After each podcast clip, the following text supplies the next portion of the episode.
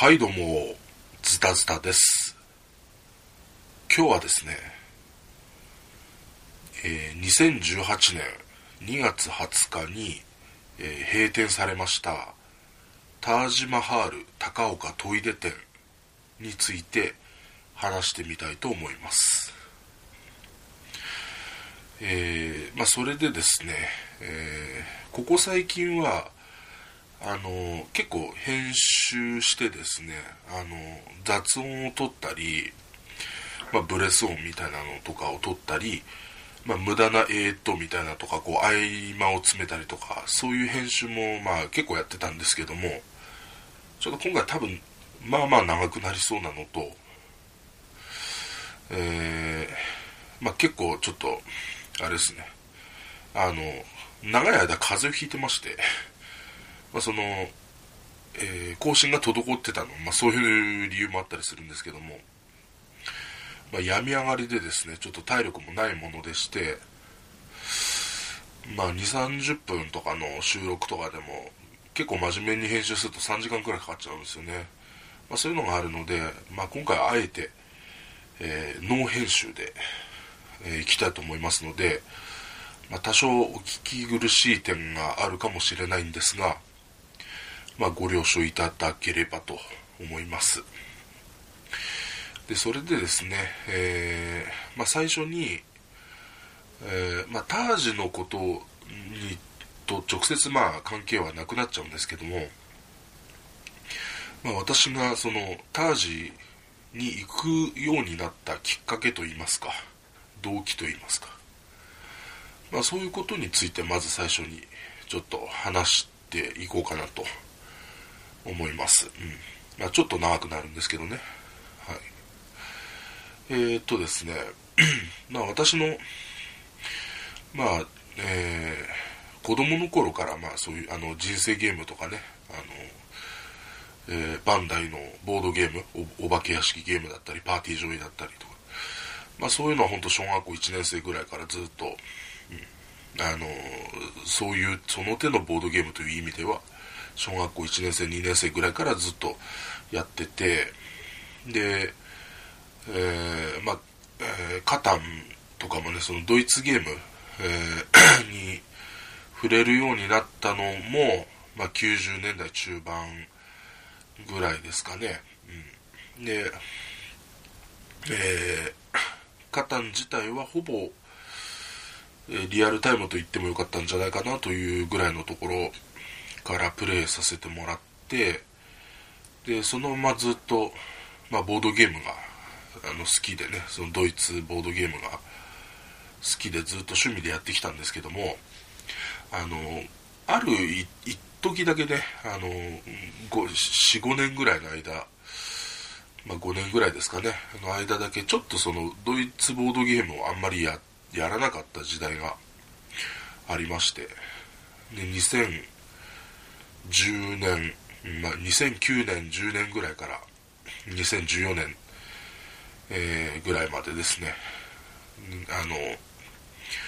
えーあんまりやってなくてですね。で代わりに、えーまあ、バトルスピリッツっていうねトレーディングカードゲームを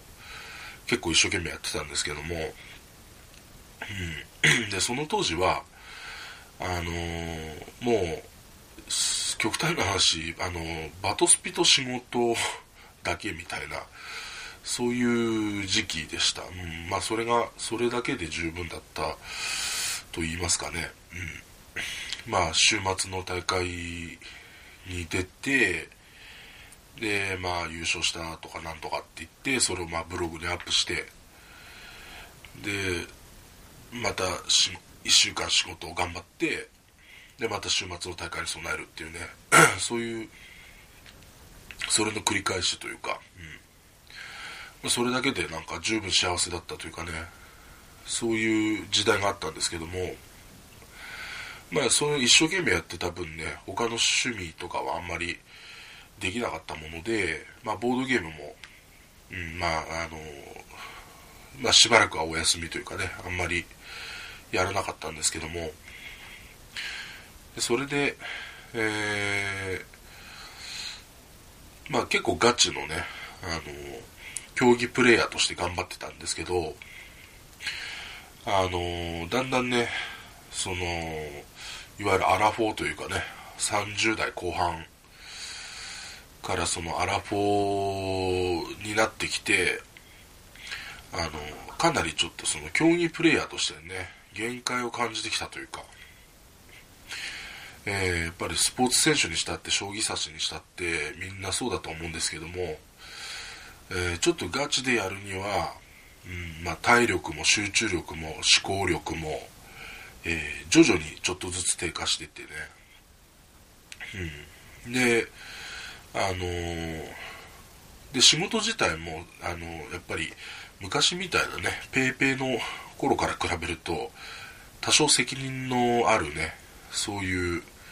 立場になったりとか、うん。えー、まあ、後輩を教えなきゃいけなかったりとかね。そういうその、まあ、自分の趣味だけにかまけてられないというかそういう感じにもなってきてあのなかなかねあの自分の趣味だけに集中するっていうのが難しい、で集中したとしても若い頃みたいに集中力が出ない体力がないすぐ疲れてしまう。でその昔やらなかったようなポーカーをやってしまうとか、そういうようなことがあってですね。あの、まあ、一生懸命やってた分だけあの結構その、まあ、自分で言うのもなんなんですけどそこそこ強いプレイヤーとしてはやれてたかなと思うんですがあのだんだんですねやっぱりその若い世代が台頭してきて、えー、最初の頃は全然負けなかったような子たちがだんだん強くなってきてでそのもう5部ぐらいかもうちょっと上行かれるようなねそういうような展開になってきた時にあの結局あの小さい頃から自分はその負けず嫌いっていうのが結構その長所だとね自分の中では思ってたんですけどもまあ悔しいからより無理してねあのたよりたくさん大会に出てより遠くの、えー、町まで遠征して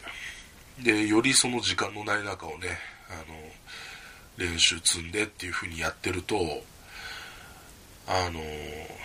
こう自分が思ってる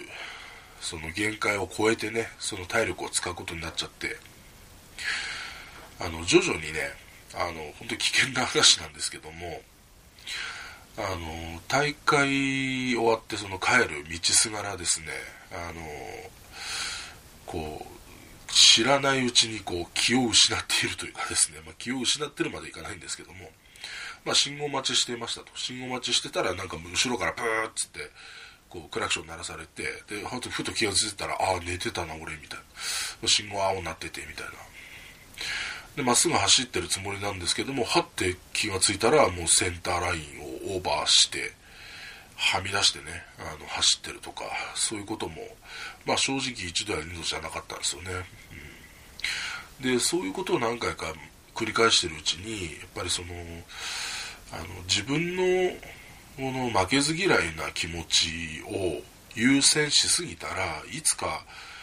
自分は人殺しになってしまうなっていうふうに思うようになったんですね、うん、だからあのまあ自分のそのまあ負けず嫌いで、えー、まあ、ゲームっていうものにはとにかく負けたくないとね。勝てるまでやろう。上手くなるまでやろうっていう気持ちがうんまあ、今まではプラスに働いてたけど、うん、これをこれ以上多分やったら、まあ、自分のその老化とね老いというものとの戦いもありますし、うん、まあ仕事の両立っていうのもありますしね、うん、でその まそういうもので若い頃ほどそういうパフォーマンスを発揮できないっていうねことをそのど徐々に受け入れていかなければいけないというね、うん。でそれを負けず嫌いな気持ちでその、えー、まあ昔は10努力すればなんとかなってたものがそれをもうじゃあ20でも30でも努力して補おうっていうふうにやるとですね、まあ、ただその努力だけの代償ではなくて、うん、まあ、最悪そういうねあの人様の命を奪ってしまうことにもなりかねないなと。ね、その、まあ、遠くの町まで遠征してたりすると、都民にそういうことがね、あの、まあ、頭をよぎるようになりまして、っていうことで、その自分の中である程度区切りをつけてね、あの、まあ、競技者としての、その、ゲームに、あの、プレイヤーとしてね、競技者として、そういう、あのやるのはもうちょっと引退しようと。うんまあ、そういうふうにね、あの、決断したんですよね。まあ、もちろん、諦めきれない気持ちもあったので、あの、ある日すっぱりというのはなかなかね、あの、あれなんで、まあ、1年半ぐらいかけてですかね、あの、まあ、なるべく、その、まず、その、隣の県とか、そういう遠くに行かないようにしました。うん、最初はね。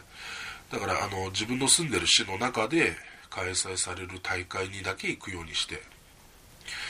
うん、まあそしたらねそういうその帰りにね疲れちゃって居眠り運転しちゃうみたいなことも多分なくなると思うのでまあそういうとこから始めていって、うん、でまあある程度その自分で、まあ、納得できたかなここまで一生懸命やって、うん、まあまあこれぐらいの結果出せたんだったらまあ納得できるかなと、うん、まあ自分の気持ちに折り合いをつけてでまあちょっとまあ引退ということになりまして、うん、でまあじゃあ新しい趣味をでもなんかそのねやっぱり生きていくその張り合いっていうか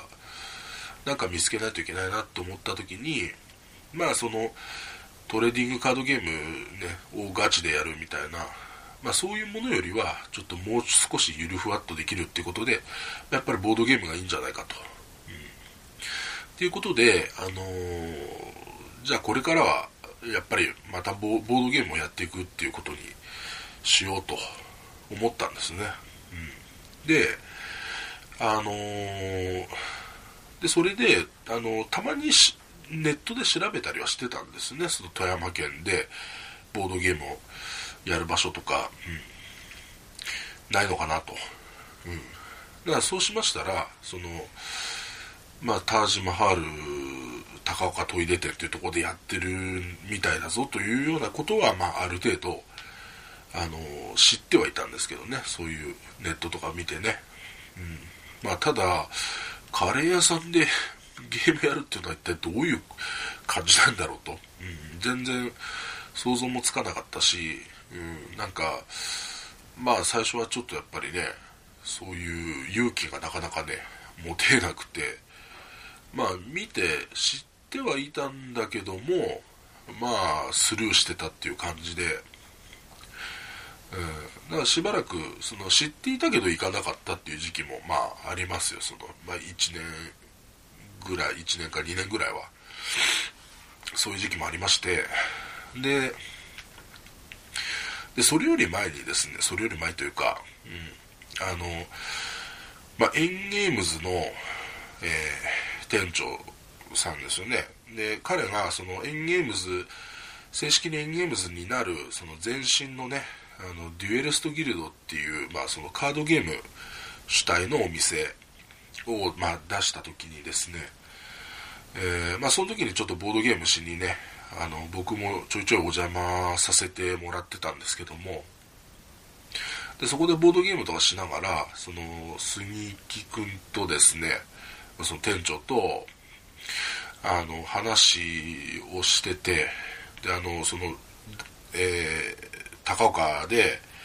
その、カレー屋さんで、あの、ボードゲームややるとこがあるらしいよと。で、ちょっと一回行ってみたいねというような話を、まあ、していたんですね。うん、で、えー、まあ、そのある時に、じゃなんか、たまたま、その時は、まあ、火曜日の夜、だけやってた 各週で火曜日の夜だけやっていたと思うのででたまたま火曜日の夜にその火曜日の夜と火曜日に休みが取れてじゃあ次の 火曜日に一緒に行ってみない？っていう話になってじゃあ一緒に行きますか？ということで、えー、お邪魔したのが、えー、一番最初のきっかけですよね。多分2014年の9月か10月かどっかそれぐらいの時期だったと思うんですけどね。でまあ、未だに覚えてるんですけども、えー、行ったらですね、あのー、まあ、ダイあのダイモンサイコロクラブの、まあ、ヒカルさんですね、GS ヒカルさんがいまして、で、じゃあ、なんかやりましょうかと。で、あの、GS ヒカルさんと、あの、こう、エンゲームズの店長は、まあ、もともとそのマジック・ザ・ギャザリングでちょっと知り合いなもんだったもんで、あ、じゃあ、この新しい方、見たことない方は誰ですか？もうこの方も、この方っていうか、この人も昔マジックやってたんですよ、みたいな。ああ、じゃあゲーマーさんなんですね、みたいな、そういう話からですね。じゃあ何かやりますか、という風になって、で、その座敷の方で3人で、まず最初にビラパレッティをやったんですよね。それが一番最初の、うん、タージマハールでやったた初めてのボードゲームでしたね。で、まあ、僕はその内心、あ、ビラパレッティかとは思ったんですよね。うん、ビラパレッティかと、なんかプエルトリコとかやれるのかなと思ってきたので ビラパレッティね、みたいな感じだったんですけど、でも、まあその、ボードゲーム5年ぐらいブランクがあって、うん、まあ、まあそんな自分ならね、ビラパレッティぐらいがちょうどリハビリとしていいのかな、みたいな感じで。まあやったこともなかったんでね、そのプレイしたこともなかったんで、まあちょ、まあまあまあちょうどいいいいところなんだろうということで、うん、まあ2000ぐらいやりましてね。うんで、えっと、まあその後、何やったかな、アウグストゥスとかそういうのもやったかもしれないですね。うん。まあそんな感じで、当たり障りのないゲームを何個かやって、うん、まあ、プエルトリコとかやったかな、ちょっとそこら辺まで覚えてないんですけど、なんかとにかくその一番最初がビラパレッティで、アウグストゥスもやったみたいなことしか覚えてないですね。そこ、そこまでですね。うん、それがまあ最初の、タージュの記憶ですね、うん、ただあの夜勤だったもんでであの基本的には火曜日は休みではなかったのであのその年はそれお邪魔してもしかしたらそれ1回だけだったかもしれないですね。もう1回あるかないかぐらいの感じで、えー、多分それぐらいがそうですねはい。であの年明けてあの僕ちょっとお仕事の方じゃあのお休みしましてでちょっとフリーになったんでねだいぶ、うん、でそこでいろんなゲーム会とか行けるようになってでタージマハールさんもそこからがその本番というかしょっちゅう参加するようになったのはそこら辺からです。だから2015年で年明けてからよく行くようになったかもしれないですね。であのまあ、他にもオープン会、まあ、そのヒカルさんのところもそうだし、えー、当時は、えー、YSK さんとかもやられてたと思うのでそのオープン会のね、えー、あと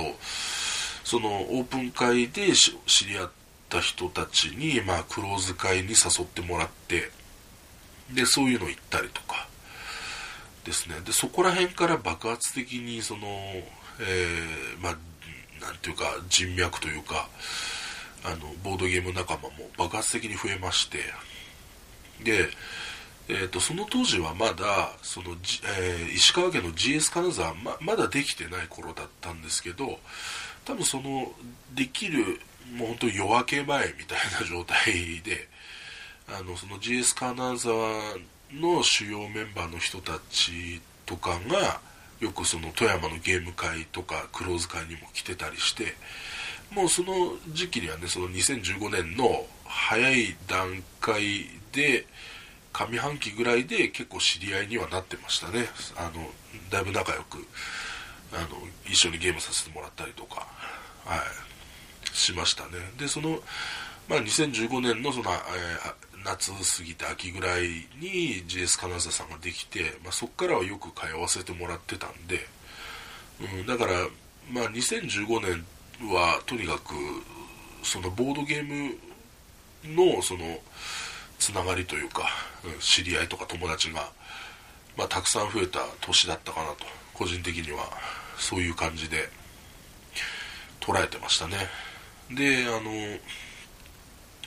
まあ2014年はまあ、エッセンで、えー、どうですかね、その、まあ、フリークの人たちには、そうかなという人も、まあ、いるのかもしれないですけど、僕個人としては、まあ、2014年期は、結構、いいゲームたくさん出たような気がするんですよね。うん。あの、まあ、カベルナは、その、本当は前の年なんですけど、あの、日本語版がね、ちょうどホビージャパンさんから確か、2014年の暮れだったと思うんですよね。出て、それ僕も買ってね、あの、カベルナよく遊びましたし、そう日本語版でできるようになったっていうのはね、2014年の終わりの方だったかなと。うん、で、そこの2014年のエッセンで、えー、まあね、散々僕がうるさく言ってるアクアスピアも、まあ、ホビージャパンさんからその、えーと、和訳をつけた、まあ、並行輸入版というかその、えー、まあ、言語版ですよね。それが12月ぐらいに出たと思うので、うん。まあ、それでもよく遊んでたし、えー、あと、まあ、デウスですかね。当時ツイッター界隈とかでも話題になったり、まあ、リーグ戦が開かれたりとかね。まあ、ネットで早い段階で遊べるたというのがまあ大きいのかもしれないですけども、まあ、デウスも話題でしたしであとオルレアンですよね。オルレアンとかね。あとまあ2人用のゲームだったらパッチワークだったりとか、うん、でまあ年明けてあのニュルンベルクになりますけどマルコ・ポーロ・ナシャートとかね、うん、出た年だったんで、うん。あの結構個人的には面白いゲームをたくさんやれた年でなおかつその周りもねどんどんこう広がっていったというかね。まああの福井が少しその北陸3県の中では、えー、ちょっとその、えー、スタートダッシュというか、えーえー、まあその鳩さんたちだったりチャガチャガゲームズさんだったり、えー、まあそのボドマというかそういうものも開かれたりだって S ガーデンだったりとかヘクスインゲームズさんだったりとかそういうようなところで福井がちょっと先行していたのかなっていうところに、まあ、GS 金沢できでその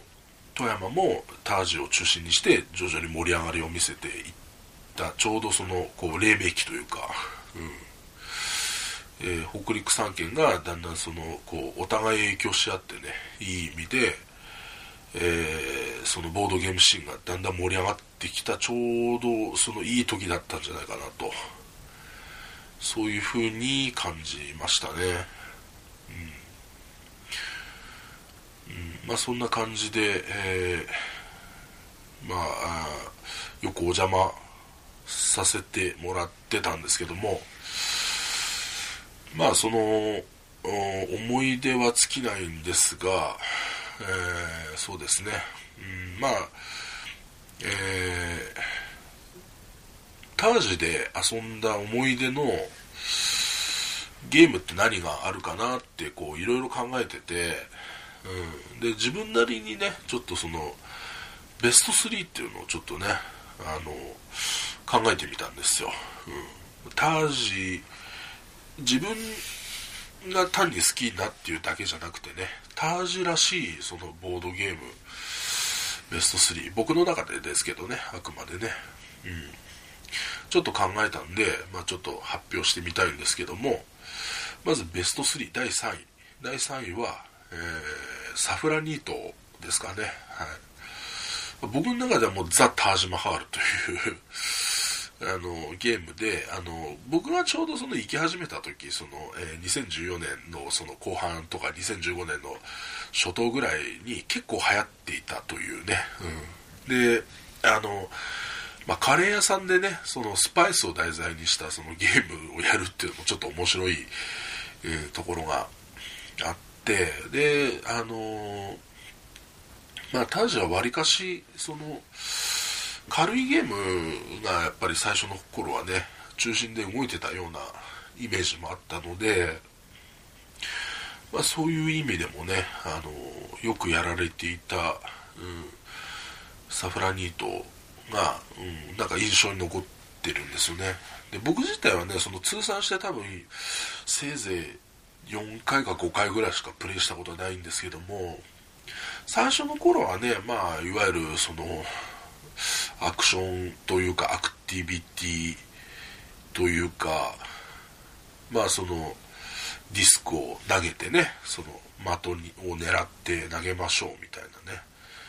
まあそういうゲームなのかなっていうふうにシンプルなそういうゲームなのかなと思ってたんですけどもここ最近ちょっとあの久しぶりにねあのプレイする機会が、うん、というかもうそのタージマハルさんがそのちょっと閉店することはもう決まってしまって、うん、でその時にちょっとサフラニットを動かそうかっていうような話が出た時にあまあなんか懐かしいなと思って僕も久しぶりにね本当に何年かぶりにプレイしたんですけどね、うん、久しぶりにやってみると結構タクティカルなねゲームなんですよね、うん、あのこうスパイスを取るときにねそのディスクを投げる場所が結構四隅が強いんですよね。あの四隅はあの相手に弾かれてもまた跳ね返って戻ってくるので来ることが多いのであの結構邪魔されにくいんですよ。だから最初にその邪魔されたくないディスクをですねその四隅のどこかに配置してでチャンスがあったらその真ん中の4つのそのスペシャルアクションみたいなところもまあ狙っていくとか、まあ、そういう感じでだ結構結構戦略的なんですよね、うんで、なんか、あ、こういう、こういうゲームだっけ？みたいな。あ、でもこういうゲームだったのかもなというね。うん。で、そこら辺はやっぱり、なんですかね、まあ自分のそのゲームの、あの、見識もちょっとずつやっぱ広がってきてるっていうところで、うん、その見方が変わってきたというかね、そのゲームの。そういうところもまあ一つあるのかなと。うん。まあそういうふうに思いましたね。はい。で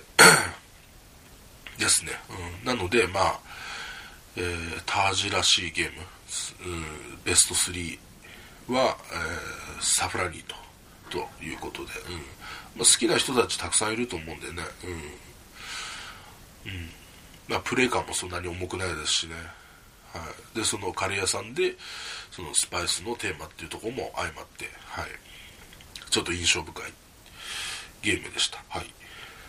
で、ベスト2は、そうですね、まあ、マルコ・ポーロの足跡ですかね。はい。まあ、多分、90分クラス以上のゲームの中で、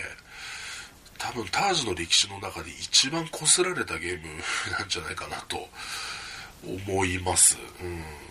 まあ、なんか1年ぐらいずっとやってたような気がしますし、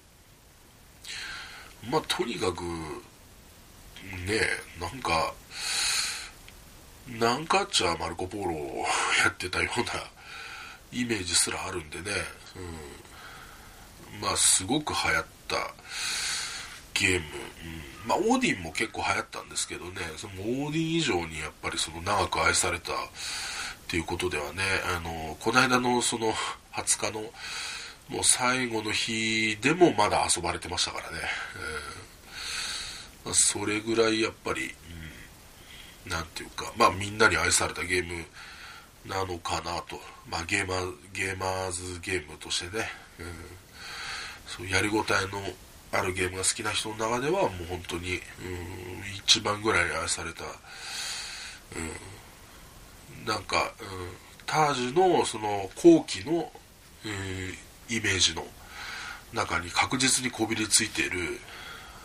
えー、ゲームじゃないかなと思いますね、はい、マルコ・ポロですね。はい。でベストワンはまあいろいろ考えたんですけども、うん、まあやっぱりアクアスフィアなのかなと思いますね。はい。まあ、僕自身がね、どこで一番アクアスフィアやったかなと思ったら、やっぱりまあ、タージマハルなんですよね。うん。であのー、まあ、とりあえずその初めてやった時からこれなんて素晴らしいゲームなんだそのすごいゲーム性があるなと、でバランスといいね。そのこう何回やっても飽きない。そのなんか特別強い作戦とかがやっぱあるわけでもないしなんか一つの作戦にねこだわりすぎても絶対勝てないゲームなんでねその時その時でこう臨機応変に立ち回ることがすごく重要なゲームなのであんまりそのこう何て言うかあもうこの人このやり方これやってれば勝てるんだよみたいなそういう感じのゲームじゃないので、うん、そういうとこも含めてねあのすごい大好きなんですけど、まあ、こんなに素晴らしいゲーム性を持ったゲームなのになんか世間一般のというかそのゲーマー界隈の、うんまあ、特にネット上とかだとなんかいまいちうん、そんなにこうねなんかブルゴーニュトライアヌスマカオのあのフェルトがこんなもんなのみたいな言われ方をすることも多かったのでなんかあのー、やっぱりね自分の中でそのイメージをこう払拭したいというか、うん、やっぱりその遊び方が少し少しちょっと分かってないだけなのかなっていうふうにねその僕がちょっと何かその、えー、こう紹介の仕方を工夫してなんとか広めたいなっていうふうにあのすごく思ったゲームなので素晴らしいゲームなのでね、うん、でまあインストもこう毎回いろいろ工夫してね自分なりに考えてやってましたしまあ、なるべく面白さが伝わるようにねあの、まあ、みんなに紹介したつもりなんですがでもその僕がインストしてねあの、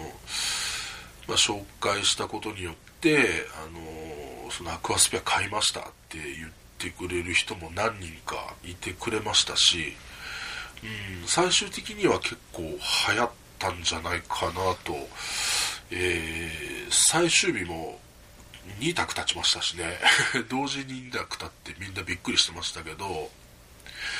であとそのやっぱり嬉しいのはねあのあのまあ結局またそのそれから僕夜勤に戻っちゃったのであのまあ金曜日の夜なんかはもう行けなくなっちゃってね。うん。だからその金曜日みんながその遊んでるツイートとか見てああ悔しいなとかって思いながらね。仕事場からよく見てましたけどあのそれでも嬉しかったのはやっぱりその僕がいなくてもねアクアスフィアがその動いてる様とかを、うん、見てると、うん、ああなんかやなんかようやく広まってくれたなという感じが、うん、いやその僕が行ってその無理やり押し付けてるみたいな感じじゃなくてちゃんとその僕がいなくてもアクアスピアをねあのやってくれてる感じ楽しんでくれてる感じ、うん、でそのズダズダさんが好きだから持ってきてあのあげたんじゃなくて僕がやりたいから立てるんですよっていうねそういうふうに、まあ、言ってもらえたりとかもしたので、えー、うん、まあそうですね。でその結構あの店長とかもとも一緒によくやりましたし、はい、割とその、えー、おもげ好きの常連の人たちとは、まあ、結構何回も何十回もプレイした思い出のゲームということでね、うん、まあ、クアスフィアをあげたいと思いますね。はい。で、アクアスフィアに関しては、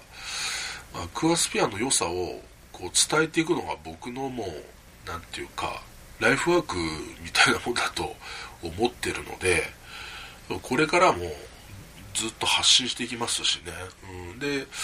あの、まあ、ありがたいことにねあの僕のそのツイッターのアカウントとかにですねそのこうアクアスフィアで検索してるして、まあ、僕のところにアカウントにたどり着いてちょっとフォローさせてもらいましたっていうアクアスフィアが好きでっていうような人たちがいたりアクアスピア僕と同じようにアクアスピアを、えー、愛してるそのもうフェルトで1、2を争うぐらい僕は好きなんだっていうようなねそういう人も全然たくさんいますしね僕だけじゃなくて、うん、でその、えー、まあフェルトのゲームを、えー、愛していてその広めていく中で、うん。でその、ズタズタさんのそのツイートに感銘を受けてでこれちょっとあの使わせてもらっていいですかねとか、うん。まあ、言っていただいたこともあり、うん、ありますしあのまあ、エゴサエゴサならぬね、まあ、アクサーを僕はよくやるんですがアクアスピアでサーチしてね、うん、まあそのディズニーランド関係がヒットすることにもめげずにですね、僕はあのアクアスピアをずに検索をずっとしてるんですけども結構その全然知らないコミュニティの人たちでもねアクアスフィア大好きで何回もやってるような人たちも結構参見されるんですよね、うん、なんかあのあんまり交流はないですけど新潟の方の方たちとかでもアクアスフィア結構好きな方たちがおられたりとか、うん。まあ、ちょいちょい結構ね日本全国にはアクアスフィア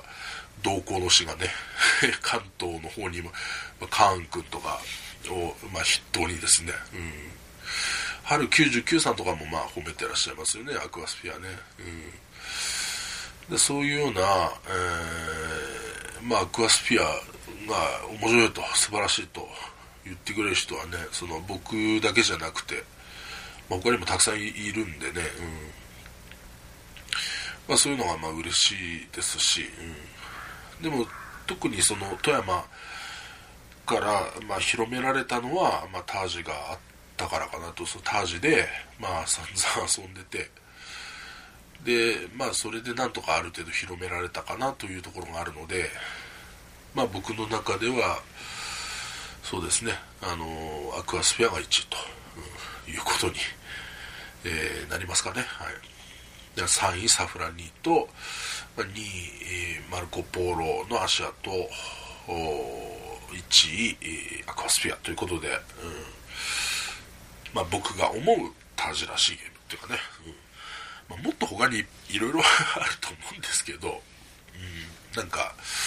まあ、本当最後の方というか後半の方だったらまあなんかセットがすごいよく回ってたような気もするし、うん。まあ、時代によってはコードネームすごいやられてたような時代もあったし、うん、あとは何すかね。うん。まあオーディンもね、うん、散々やられたりもしてましたし、うん、まあいろいろね、うん、なんかここへ来てねあのえー、アグリコラとかが好きな人たちが結構増えたりとかですね、うん、そういう方たちがいたりとかもしたんですけどね、うん、僕の中で、まあ、考えるその、うん。まあ、僕の目線を通したそのタージでの,、まあそのベスト3ということで、まあ、勝手にね、はい、あの作らせてもらいましたということですね。うん。そうですね、うん、まあ、とりあえず、あの確実にその富山のそのボードゲームシーンの、まあ、中心に存在してね、あのまあ、神々しい光を放っていて、で富山の主要なボードゲーマーが、ほとんど遊びに来ててね、まあその、ずっとじゃなくてもねあのその一時期だけでもまあ来てた人たちとかも含めれば本当にすごいたくさんの数で,、うん、であと、まあ、大門サイコロクラブさんで、えー、そのポッドキャストをねその、えー、まあ2回に1回のそのディープボードゲームっていうのをねあの撮らさせていただいて、まあ、それにこう出演させてもらうようになったっていうのが、まあ、こういうねポッドキャストをやり始めたそのきっかけの一つにもなったんですけどねそのヒカルさんとも知り合ってでそこで収録させてもらっってあのタージで収録することが結構多かったんですよ、うん、であのー、まだなんかそれやり始めた頃はああそこまでタージでその爆発的そんな人がまだいない時期であんな20人も30人も来るようなとこじゃなかったんでね。だ当時はその本当10人とかそれぐらい10人15人いれば多い方みたいな感じでだかまあこっそりとその和室とかねあのあとその厨房の奥にあるねあのスペースで録音させてもらったりもしましたし、うん、そういうところでねそのディープボードゲームのことについていろいろ喋ったりとかしてるそういう思い出もまあありますね、うん、であのえー、おおととしですか、えー、去年おととしおととしのその暮れに、まあ、収録したその、えー、ディープボードゲームでそのタージュのねあのその年末のそのお祭りというかそういうのを収録したやつもねあれもうんまあ当時あのあの時はね結構その店長さんも相当疲れてらしたと思うんで、まあ、かなり無理言って出演してもらってね。でしかも、まあ、ボードゲームをさせないで何やってんだっていう意見もちょっとあったりもしたんだと思うんですけど、うん。でも今となってみればね、そのあの後ろですごいその喧騒というか、その、えー、多分タージュがの全盛期ですよね、一番人が多かった時のその盛り上がりの感じ。で、その後ろで、その ポッドキャスト収録してるんですけど、後ろで、あははとか、ギャーとか、で、なんかが倒れたのかなんか知らないけど、ああみたいな、そういうなんか、まあ、歓声というか、悲鳴というか、そういうなのがこううっすら入ってたりとかしてね、うん、だからあれも今考えてみればあれ取っといてよかったなっていう感じもありますよね。そのおそらく、えー、前世紀のタージをその体験できる貴重な資料なんじゃないかなというふうに思うので、うん、ああいうノリだったんだなっていうようなね、うんことでね、まあ、一番流行ってた時期で本当25人から30人ぐらいね、あのこうこう言っちゃなんですけどあの狭い店内にですね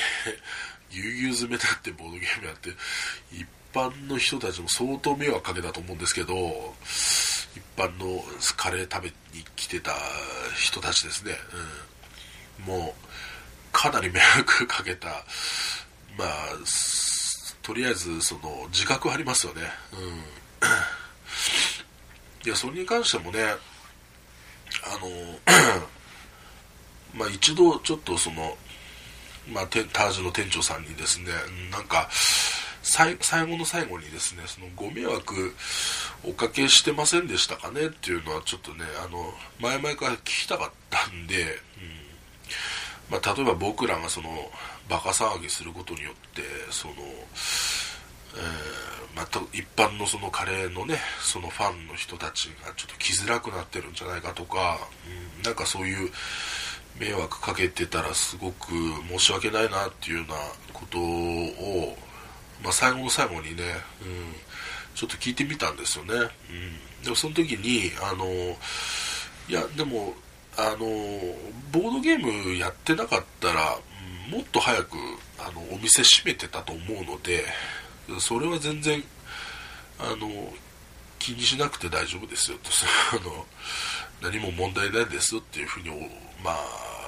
言ってくださってね、うん、だからまあまあそれでも迷惑はかけてたとは思うんですけど、えー、まあいろんな いろんないろいろありますしね、うん。まあまあまあまあでもそうですね。じゃあまあそういうふうに言ってもらえるならまあ多少はね、えーえー、まあ嬉しいというかありがたいなというふうに思いますね。はい。うん。でなんかそのタージュの魅力というか、うん、普通のゲーム会とかそのゲームスペースと違うところって何なんかなっていうふうにねいろいろ考えるんですがあのなんかねゲームをするのに決して100%なじょなんかうん、状況でもないっていうのがなんか逆に良かったのかなという感じもあるのかなと、うん、あのやっぱりその飲食店なんであのちょっと照明とかムーディーなんですよね、うん、で、まあ、あのゲーム会の時はちょっと少し明るめのね照明に変えてもらったりとか店長さんにしてもらってたんですけど、まあ、それでもやっぱちょっと店内全体的に、まあ、夜中やってるってことももちろんあれあって、まあ、少しちょっと薄暗い感じがあるんですよね、うん。でそんな中でそのこっちのテーブルでその重げでやっててずっとこうやって考えてるのにその後ろでエウレカドクターエウレカとかやっててその弾がゴロゴロゴロって転がってきてすいませんちょっとそのそっちの足元の方に弾転がってっちゃった。ちょっとすいませんちょっと探してもらえませんかね？みたいな。こっちなんか考えてんのに何なんだそれ？みたいな話。なんか渋々みんなで探したりとか。で、またなんか観葉植物とか冷蔵庫とかいっぱい置いてあって、なんかそう、どっか行っちゃうんですよ、本当になんか探しづらいというかね。うん、なんかそういうところがあったりとか、まあやっぱりその、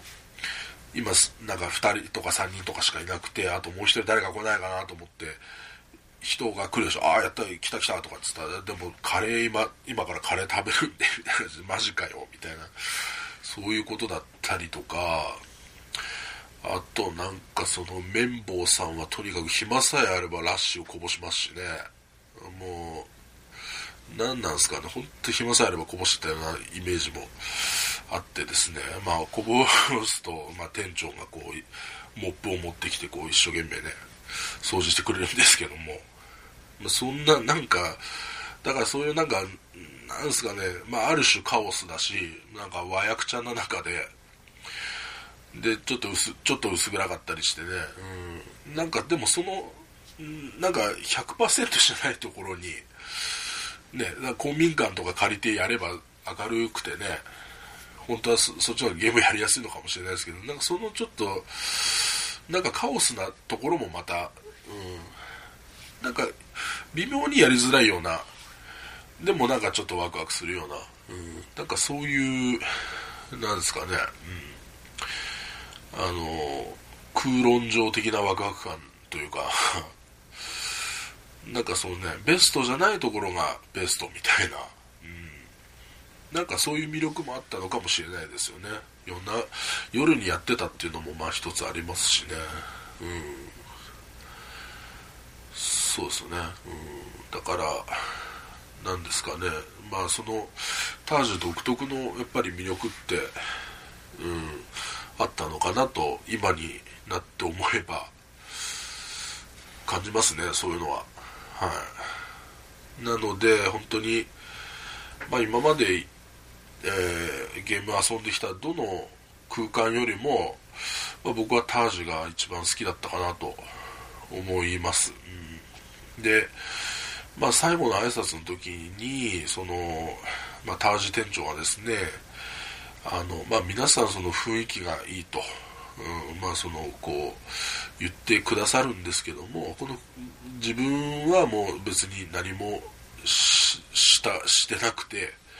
このタジのいい雰囲気っていうのは来てくださってる皆さんが作ってくださってるもんだと思いますと。いうふうにね挨拶されて。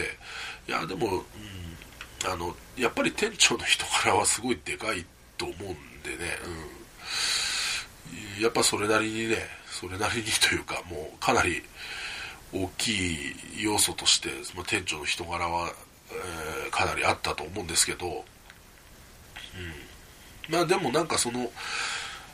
なんだろう少し少しカオティックなそういう空間でねでもみんなが秩序を持って全力でボードゲームを楽しんでいたと。その数年間。だったと、うん、でそれがやっぱり、えー、楽しくてでみんな、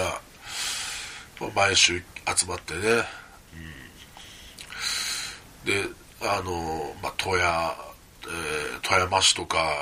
その五島の方から来るってなるとそれなりに距離があるありますしね。私のところからでもやっぱり40分50分車でかかりましたしで県外からねその石川県から来てくださる方も福井とかから来てくださる方もいて、うん、で果てはね東京東京というかその関東の方から来てくださる方とかもいて、うん、まあそういう感じで、えー、まあ素晴らしい場所だったなと。はい。まあ僕のその思い出のねその1ページにまあ焼き付いてるということでうんあのタージマハール高岡砥出店は、まあ、その富山の、まあ、ひいては北陸のねそのボードゲームシーンになくてはならない場所の一つだったのかなと、うん、思います。で、まあ、そのタージのねそのスピリットみたいなものをまあなんかそのちょっとでも受け継いでねこれからもボードゲーム楽しんでいければなというふうには思ってますね。うんまあ、幸いなことにというかね、あのここ1年少々で、あの富山県のボードゲーム事情っていうのもかなり大きく変わって、うん、でそのタージがなくなっても、まあ、そのプレイできるそのスペースというかそういうものはかなり増えましたし、うん、でこれからまたもう1個ちょっと増えるっていうような話も聞いてますので、なので、まあ、やっぱりその、こういうね、北陸、裏日本のこの地方都市のね、片田舎の、こう、地方都市にしては、なんかやたら恵まれた状況ではあるかなというふうにね、うん、思いますよね。うん、なんで、まあ、まあそういうところで自分もまたね、うんこう頑張っていくっていうのはなんか変ですけどね。なんかそのボードゲーム頑張ってやるもんではないような気がするけどまあ楽しんでね、うん、これからも続けていきたいなと思います。でまたこういうポッドキャストとか、まあ、ブログとかツイッターで、まあ、僕は発信するのも結構好きなので、うん、発信するっていうことも続けていきたいしその、まあ、ガチでね、その選手というかね、その競技者としてやってた TCG と比べて、そのボードゲームっていうのはやっぱ何がいいかっていうと、楽しみ方がその様々なんですよね。まあ、単純にその競技よりも少しゆるふわでできるっていうところもそうなんですけども、まあ、人によっては例えば内箱を自作することに、まあ、喜びを感じる人だとか、えー、なんか使いやすいサマリーをね作ることにこう神経を注ぐ人だとか。で僕らみたいにそのボードゲームをそのレビューしたりねその批評したりそういうことをその外に向けて発信するようなことが、まあ、好きな人もいるし、うん、で単純に遊ぶのが好きな人。でこれコレクトを集めるのが好きな人と。あのなんか楽しみ方が無限大なんですよね。だからこれからその、えー、まあ、40代後半50代60代ってなってもまだずっと続けていける趣味なのかなっていうふうに僕は思うので、うん、だからこれからもその一生ボードゲームをやめるってことは多分ないんだろうなっていうふうに思いますね、うん、だから何らかの形でねそれがただ遊ぶだけなのかこうやって発信していくのか、ねうん、人によってはその自分の自作のゲームを作って売るというようなことに、えー、こう生きがいを見いだす人もいるだろうし、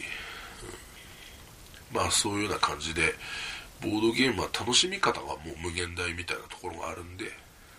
で毎年新作が出ますしね。でまた、あのー、今年もえー、まあ、ニュルンベルクからまたエッセンになればまた新作が出ますしでそうなればまた新しいゲームも遊べるし、まあ、僕らも、まあ、こうレビューすることができるのでねそれでああだこうだ言えますしね、うん、でそうやって、まあ、人の輪も広がっていくのかなっていうふうに思うので、うん。まあ、改めてねそのやっぱりタージのことも思い出してもうん、まあボードゲームっていうのはやっぱ素晴らしいホビーなのかなというふうに改めて思い直しております、うん、でまあタージマハールっていうのを失った悲しさはあるけども、うん。まあ、それでも前を向いて歩いていこうと、うん、そのまあ僕らも店長さんもよく言ってるんですけどこれでようやくねその日曜日とかに休める 身分になったので、まあ、これからはゲーム会とかでも普通に遊べるねっていうような話もしてるんでね、うん。まあ、前向きなに捉えれるところは捉えてね、うん、そういうふうに、まあ、楽しかった思い出を胸に、まあ、またボードゲームやっていこうかなと、うん、そういうふうに考えております。はい、では、えー、まあ、結構長くなりましたが、まあ、今回はこの辺でね、その、えー、タージマハール高岡問出店についてというテーマで喋らせていただきました。はい。えー、それでは、また。